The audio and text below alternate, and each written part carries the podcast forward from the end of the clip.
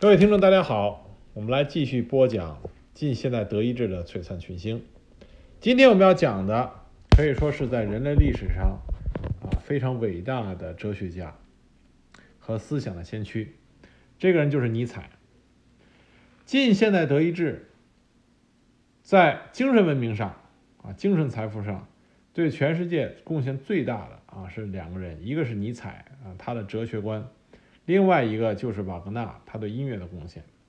而且这两个人非常重要，因为他们两个人可以说是在精神层面上支持了近现代德意志啊这个国家的整个全过程。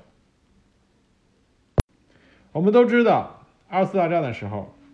纳粹德国基本上把尼采和瓦格纳作为他们崇拜的啊德国的精神财富的标志。那这一集里边呢，我们不从哲学上啊来讨论尼采，因为我认为啊啊没有任何人在哲学上可以达到啊去评论或者去宣传尼采的哲学观，因为尼采的哲学观是极为啊超前的。他自己也说过，一百年之后，也许有人会明白他所想的事情。我们更多的是从历史的角度来讲述啊尼采这个人他的事。以及他对历史的一个影响啊，我们从这个角度来讲。但是讲尼采就不可能回避他的哲学观的一个大致观点是什么？因为尼采的哲学观从某种程度上来说，他对啊现近现代的无论是德意志、欧洲，甚至全世界，他的冲击是极大的。我的感觉上，尼采的哲学观是一种对人性。对一种思想的解放，他认为意志是啊至高无上的，权力意志啊，这是很多人都知道。一说起尼采的哲学观，都说是权力意志啊，这是他一本书啊，但我后来会提到这本书有可能不是他写的。但是尼采他的哲学观点里啊，是极度的崇尚意志上的解放啊，意志上的升华。他是极端的反理性主义者，认为任何一种理性哲学都进行彻底的批判。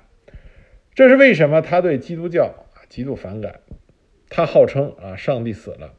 因为他认为正是因为这种宗教束缚了人类的意志，束缚了人类意志的升华。他认为人的意志当升高到极点的时候，是可以啊化身为上帝，达到跟上帝同样的存在。他认为如果没有上帝以后，人类就可以建立新的价值观，而新的价值观是以人的意志为中心的。尼采他认为所有的理性都应该被去除，他应该应该放开自己的意志。他认为人就应该随性，应该奔放，充满激情。他认为当意志达到一种巅峰状态的时候，就产生了超人啊，这就是他的超人哲学。但是他的超人哲学在二次大战被德国纳粹德国是曲解了的啊，认为人就应该有一个高质量的啊这个人的群体。这是为什么在二战德国的时候，动不动就要就追逐的是纯纯血种啊，纯种的雅利安人，认为这是超人。实际上，尼采他的超人哲学，他认为超人只是你在追求的意志的极大的高度的时候，你就不同于啊，不是具体的人，是一个虚幻的形象。他认为这是超出了人这个肉体啊，完全以意志存在的一种一种状态啊。他认为这是人的理想目标。这和肉体上纯粹的一种种族是两个概念。正是这种对人的意志的极度追求，啊所以尼采他是虚无主义的倡导者，号称是欧洲最彻底的虚无主义者。在艺术上，他推崇的叫酒神精神啊，代表的是非理性的狂喜状态啊，是一种醉的状态，不去有节制啊，不要对自己的发挥、意志发挥有所节制。这是他推崇的酒神精神。伦理上，他也是批判所有的伦理，认为伦理就是束缚了人的意志。总之，所有和意志、人的意志相悖的啊，对人的意志起了束缚作用的一切，他都要推翻。那么可以想见，他也是一个反对国家、反对政权对人类进行控制啊，对自己国民进行控制。他认为这些都是错的，都是错的。更不要说啊，当时欧洲开始盛行了社会主义，那尼采是极度反感。他在他的文章中曾经写过啊，说今天的暴民中，我最恨谁？社会主义的暴民。他认为社会主义是和他所主张的意志至上是完全相悖的。这些是尼采他比较啊显著的哲学特点。那么这些哲学特点，我是很肤浅的给大家讲一下。至于想深究尼采到底是怎么主张的，那么大家可以去读他的著作。啊，尼采的著作其实很很好读，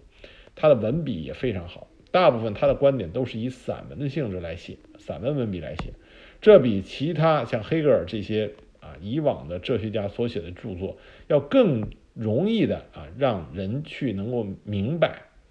是不是明白成尼采那个高度这另说，但是你最少在他的著作中可以很快的听出来你想听的东西啊，你觉得有所有所得，这是尼采著作的一个特点，这也是为什么很多人喜欢尼采的原因。啊，他的书，他的哲学观，并不是让你读半天一头雾水，而是你很快觉得你好像明白了什么。尼采的文笔很好，他除了散文以外，还经常写诗歌啊，还写诗歌，比如说他的《酒神颂》就写得非常好。但是这里提醒大家一句，就是尼采的观点和书籍，因为他本身后边的二十几年，在他人生的最后二十几年，他是疯了的，他的意志啊。用我们现代话说，就是意识流。他对意志和意识流的这种极高的推崇，是极为感性的。所以在他的文笔间，这种感性的、不可捉摸的风格，很容易让有一些人会进入到一种啊类似于虚幻，并且是极为啊唯心的一种状态。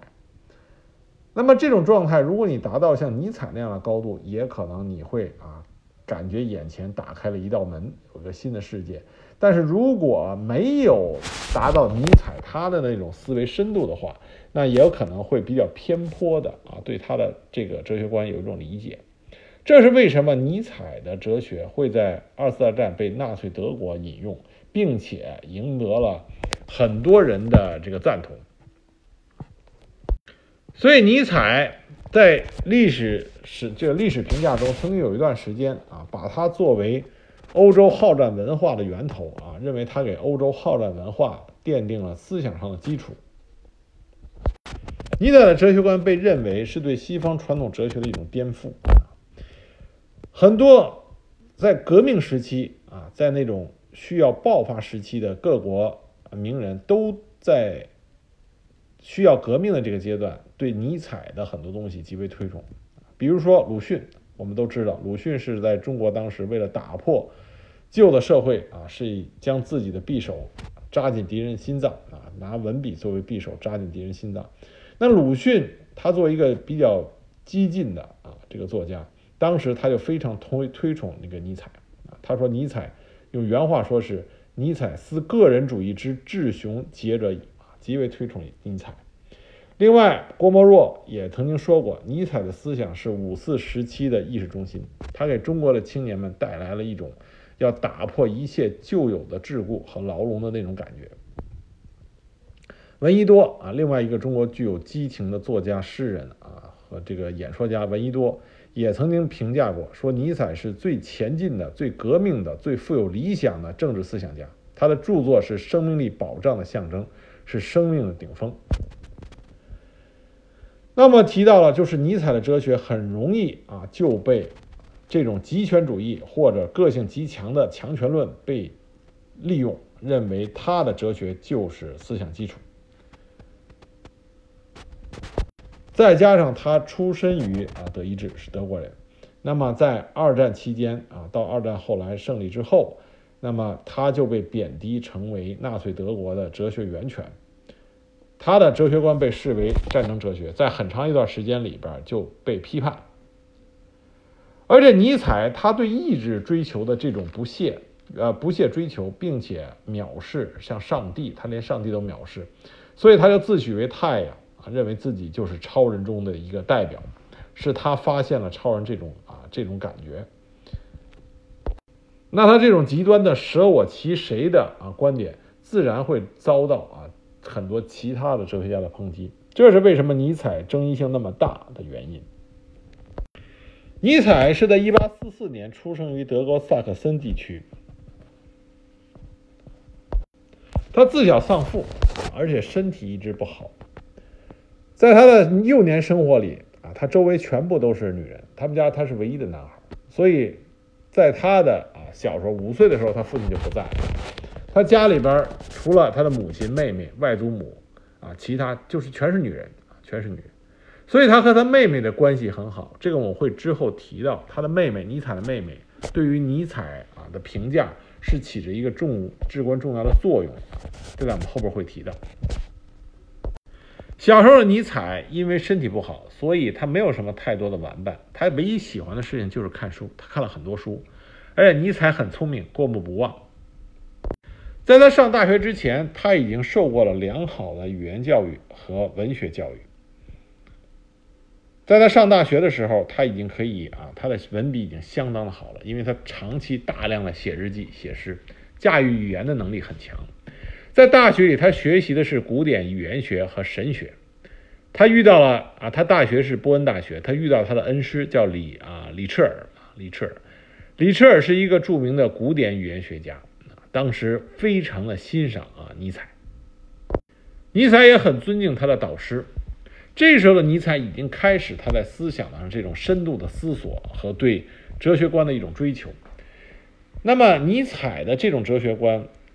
但凡你在思想上进行追求或者去深究啊，都不会是一件很痛啊很愉快的事情，精神上是极度痛苦的啊，因为它是一个对虚无缥缈目标的理解，尝试去理解，甚至要把自己的思想，尝试把自己的思想意志达到一个甚至和上帝等高的一个境界，这是极其痛苦的啊。那么当时他为了追随他的恩师李彻尔啊，李彻尔当时啊去了。从波恩大学转到莱比锡大学任教，所以尼采就跟着去了莱比锡大学。而在莱比锡大学的时候，尼采就有了他的第一个精神上的导师。他在莱比锡大学的时候看到了叔本华，就另外一个著名的哲学家叔本华的作为意志与表象的世界。尼采后来回忆，当他第一次看到这本书的时候，他就受到了极强的诱惑。就把这本书带回了家啊，如饥似渴的这个阅读。后来的哲学世界的研究都知道，尼采的思想实际上有很深的渊源，是来自于叔本华的思想。叔本华对尼采的影响如此之大，以至于后来啊，尼采曾经给叔本华一个至尊的称呼，称之为父亲，因为他认为他的思想上的父亲就是叔本华。在尼采大学毕业之后，他年仅二十五岁就收到了著名的瑞士巴塞尔大学的特别教授聘书，让他主持古典语言学讲座。在他毕业的时候啊，他的导师李彻尔给了写了一封推荐信啊，现在依然有这个传统，就是一旦你大学毕业或者说是啊研究生毕业，导师会给你写推荐信。那当时李彻尔给他写的推荐信是给了他高度的评价啊，这个评价当时原话这么说的。李热尔说：“多年来，我目睹了如此众多的后起之秀，还不曾见到一个年轻人像尼采那样年纪轻轻就如此成熟。我相信，只要上帝允许他长寿，他将在德国的语言学领域名列前茅。他在这里是整个莱比锡青年语言学界的偶像。”您会说，我是在描绘一种奇迹？是的，他就是奇迹。这是极高的一种评价啊，来自于他的导师。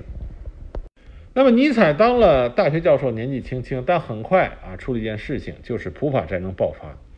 尼采他心中啊，还是一颗德国人的心啊，普鲁士人的心，所以当时他就提出了休假申请去参战。但是，因为他已经是在瑞士大学当教授，他是瑞士的公民，法律不允许他扛枪上战场，于是他就去了军医院，照顾那些从战场上撤下来的伤兵。普法战争给了尼采很大的震动。据他后来回忆说，参加普法战争让他第一次感觉到最强大而最高贵的意志，不是悲惨的生存斗争中展现出来的生活意志，而是战斗意志和权力意志、超权力的意志。这让尼采开始深深的思考啊，就是他意志至高无上的这种思考，哲学思考，就是在普法战争中开始的。那么，另外，普法战争这一次经历给他带来的事情，就是他身体上他的病。在这个普法战争期间，因为他在医院里照顾伤兵，他染上了三种病啊：痢疾、白喉和梅毒。梅毒最后对他的影响最大，这跟他最后啊精神啊这个发狂有一定的关系啊，一定关系。那么有一种猜测就是他这些病都是在他与给伤兵服务的时候啊染上的。因为当时很多士兵身上也有梅毒，也可能尼采在给他们照顾他们是这个照顾他们的时候被传染上。那么尼采的身体本来就不好，这些被传染上的疾病对他的身体造成了进一步的摧残。普法战争结束以后，尼采就回到了巴塞尔大学继续他的任教。在尼采啊，在里赤尔门下读书，到后来担当起大学教授，毕业后担当大学教授，在这段时间里边，有一个很重要的对尼采影响很大的，就是他和瓦格纳的友谊。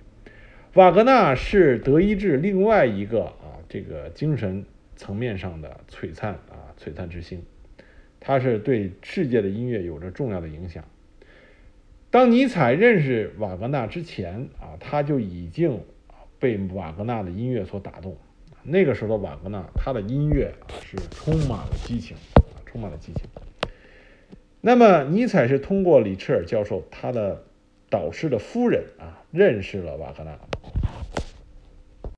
那个时候的瓦格纳和尼采两个人啊，一见相当的投缘。瓦格纳的音乐对于尼采来说，是对他思想的追求的一种极大的催化剂。而瓦格纳也很欣啊，就很欣赏听聆听尼采对人生啊、对这个思想啊这方面的这种强烈的思考。两个人当时的关系极为亲密啊，甚至在瓦格纳的住房里还有专门为尼采准备的房间，因为尼采经常来，两个人相互之间啊，互相之间啊的交流啊极为密切。就在这个期间，在1872年，尼采出版了他第一部著作《悲剧从音乐精神中的诞生》，通常我们称之为《悲剧的诞生》。这是尼采第一部这个传世的作品，而这部作品里边深深的烙上了瓦格纳的印记，因为这本身就是在谈论音乐，而这个音乐的基石就是啊瓦格纳。《悲剧的诞生》是一位纯粹的理论性著作。但是因为尼采的文笔极其的优美，所以更像是一部文学的杰作，读起来啊非常的这个感性。但是在当时，大部分的作者学者是无法理解的。当他出版的时候，甚至连他的导师李彻尔都是以沉默来表示不满。几个月之后，学术界对他进行了一边倒的批判。啊，当时尼采的学术声誉由于这本书啊受到了极大的影响，但是尼采不在乎啊，因为他的挚友瓦格纳是他最大的支持者。瓦格纳当时在读完这本书以后，给尼采写了封信，里边就说：“我还不曾读过比你的书更精彩的东西。”得到瓦格纳这种赞赏啊，就让尼采非常的开心。当然，这部著作啊，在现在就已经成为尼采的代表作品，是成为了世界流传啊，可以流传，呃，代代流传的一个著作。但很快呢，尼采和瓦格纳的良好关系就慢慢不行了。为什么呢？因为瓦格纳不再是之前啊尼采所欣赏的，用尼采的话说，就是充满了酒神精神、不流于俗的叛逆精神的那种狂荡不羁啊的瓦格纳。这个时候，随着名声的增长，瓦格纳渐渐不再是那个尼采啊心中的瓦格纳了。瓦格纳慢慢的开始变成一个啊成功人士，我们所说的成功人士，满足于生命地位的啊俗人。而且瓦格纳本人又也是一个完全自我为中心的人，他把尼采更多的是当做一个崇拜者。而他们两个之间的这种隔阂，慢慢的越演越烈，在瓦格纳渐渐啊，在德意志越来名气越大，被德国人捧为新的音乐之王。这个时候，瓦格纳再也不是叛逆的了，也不是尼采幻想中那像像一头雄狮一样的这个瓦格纳，他变成了一个君主的顺民。那么，当瓦格纳公开宣布他是一个基督徒的时候，我们都知道尼采是能不能说出来“上帝已死”这种话，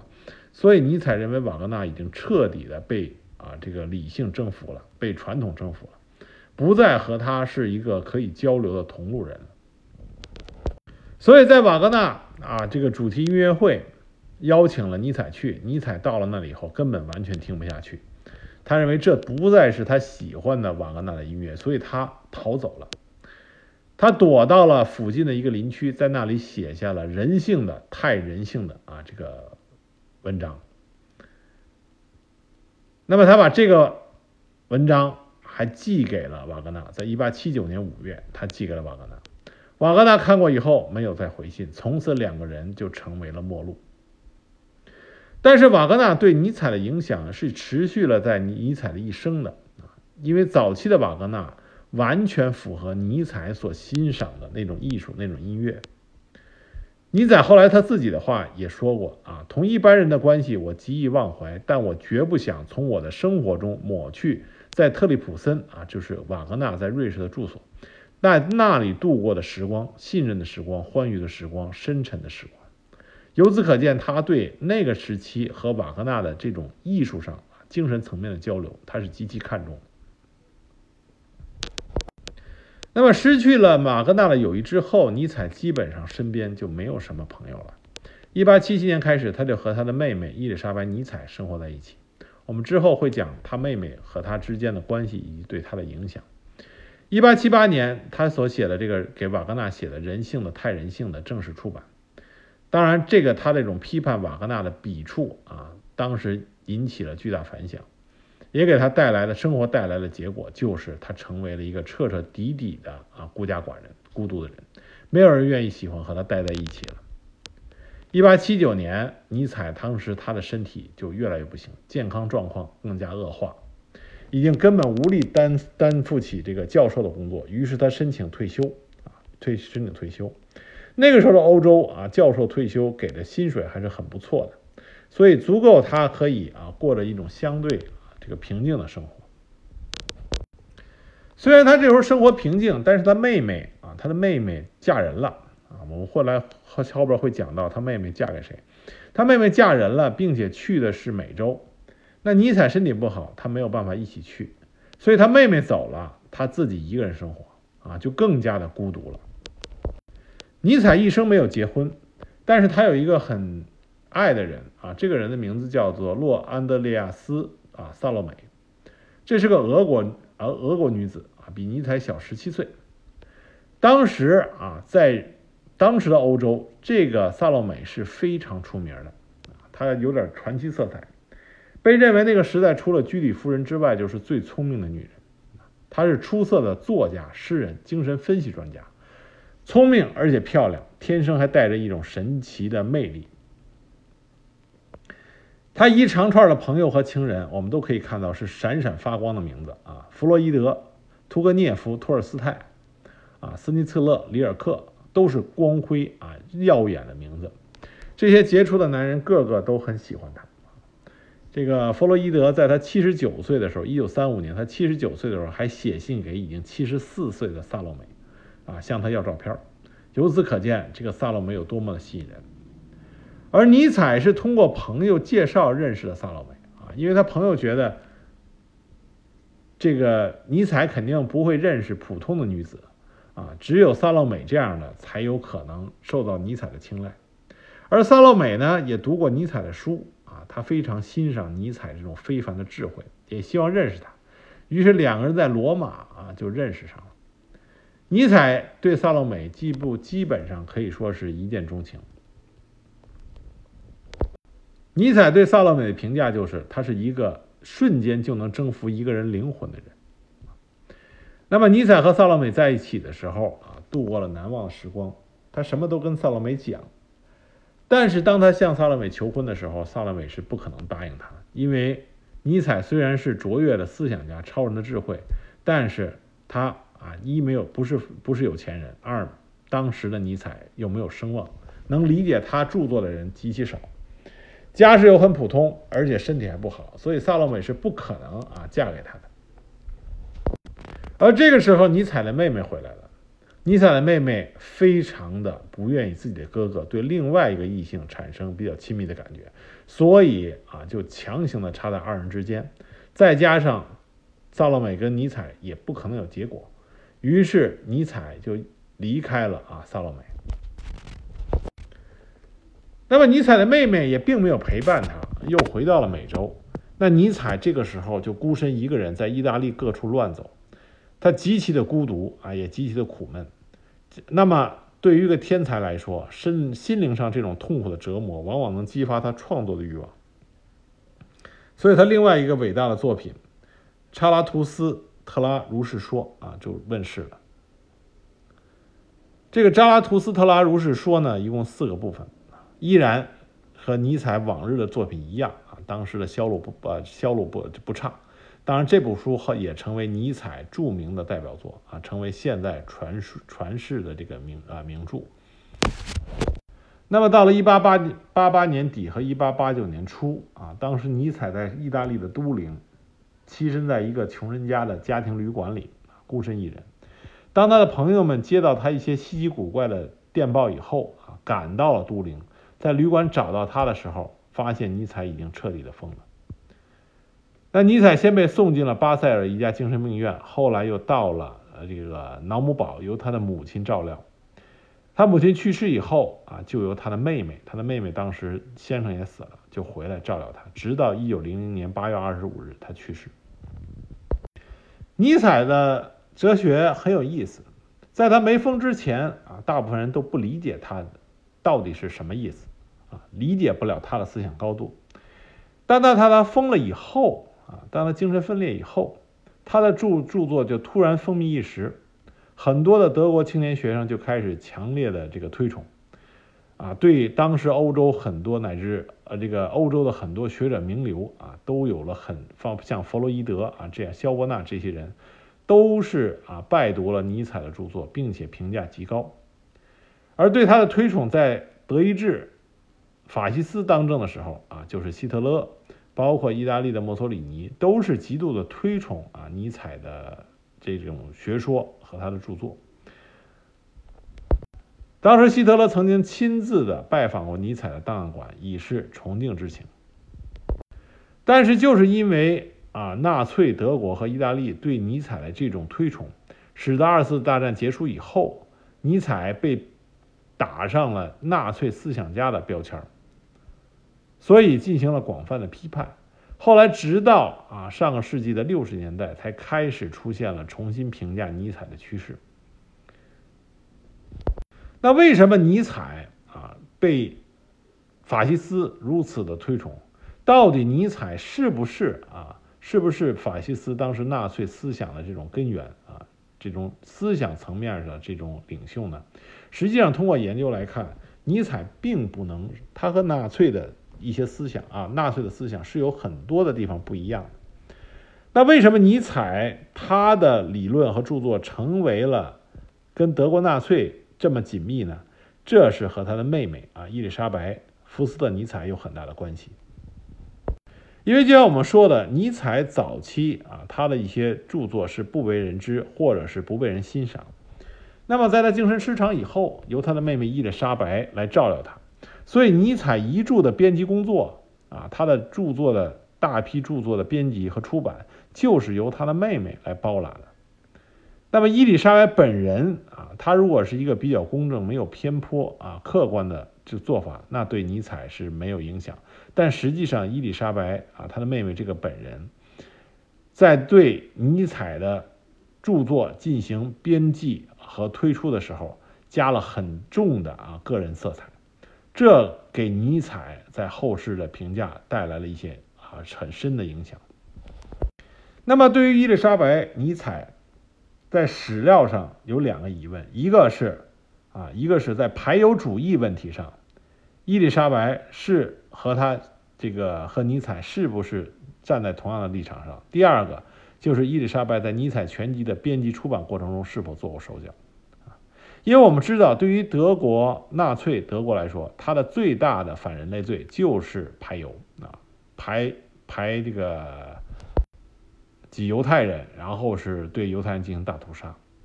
这是纳粹德国的反人类罪。那么，如果尼采在这点上和纳粹敌国的纳粹德国站在同一立场，那么尼采就是德国纳粹的精神领袖。但实际上，尼采啊并不赞同啊排犹。甚至尼采本人非常推崇自己波兰人的血统。尼采本人对啊排犹运动是深恶痛绝的。那为什么纳粹党人啊把尼采说成是排犹主义者呢？这原因是在他妹妹伊丽莎白的身上，因为伊丽莎白的丈夫福斯特是一个激烈的反犹主义者。这个福斯特他告诉过伊丽莎白说，犹太人败坏了德国的优啊传统美德。啊，说犹太人建立起来是剥削制度，所以福斯特认为所有的主义，包括资本主义、共产主义、民主主义，都是腐蚀德国民族精神的毒素啊。可以看出来，福斯特就是和后来的纳粹思想有很大的一致性。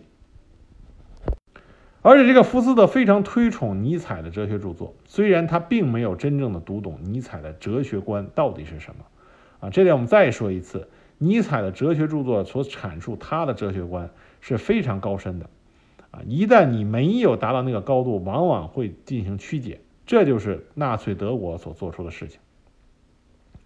尼采本人对这个福斯特没有好感，他对妹妹的婚姻也持激烈的反对态度，甚至拒绝参加他妹妹的婚礼。尼采极度的嘲讽他妹夫推崇的德意志美德，并且对福斯特所鼓吹的纯化雅利安人种的事业嗤之以鼻，啊，这都是后来纳粹。所倡导的东西，尼采他一度的声明一再声明，他所讲的欧洲民族，包括他提的超人理论，并不意味着啊，这个你强大的民族就可以欺凌弱小的民族，超人就可以去欺压啊那些弱小的平民。他是希望所有的人啊，不同层次、精神上不同层次的人，不同种族人能够在一起啊，追求一种精神层面上的升华。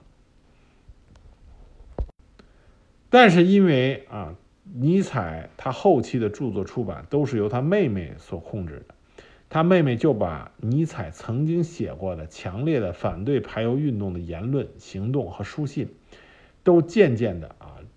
淡忘在了人的面前啊人们的面前，所以以至于啊尼采被他的妹妹刻意的塑造成了一个纳粹的思想家，一个纯化雅利安种的鼓吹者。实际上，这些恰恰是尼采所反对的。那后来，他妹妹伊丽莎白的这个老公福斯特，啊，在巴拉圭殖民地濒临破产所以他本人就自尽身亡了。伊丽莎白呢，就回到了他哥哥身边。这个伊丽莎白啊，她是非常想加入上流社会，想功成名就啊，所以她这个时候失去了她丈夫，但是她发现。啊，她疯了的哥哥在德国人心目中的地位日益上升，所以他迅速抓住了这个时机，把自己的名字又恢复成了啊，就最后的名字又恢复成了伊丽莎白·福斯特·尼采，就把他的哥哥的名字放在了他的名字里，让所有人都知道她是尼采的妹妹。他把他的哥哥搬到了远离他母亲的这个魏玛。在那里，他完全控制了尼采啊他的著作的出版权和编辑权，并且建立了尼采的档案馆。他甚至给招聘来的对他哥哥的这个著作进行编辑的人员，就说啊，就告诉他们说，你们只能在我的赞同下成为编辑。举一个比较啊，这个后来发大家这个研究史料发现的例子。就在他在整理尼采和瓦格纳书信集的时候，他曾经把尼采所有批判瓦格纳和瓦格纳断交的书信全部的摘出了啊，摘摘出了这个著作，因为他想依然保持尼采和瓦格纳这种亲密关系啊，让这种亲密关系成为啊评价尼采的时候一个主流的观点，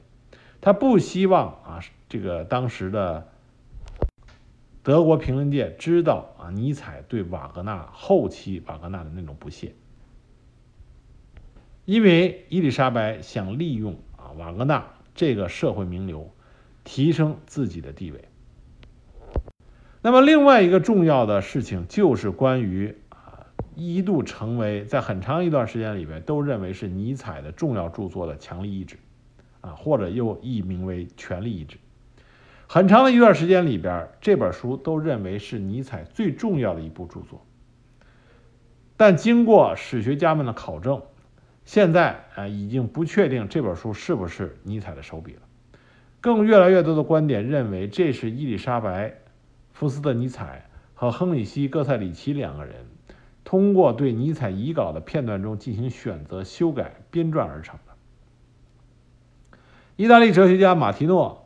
蒙提纳利经过多年从事尼采研究后声明说：“尼采从未写过这样一本书，也从来没有打算写这样一本书。”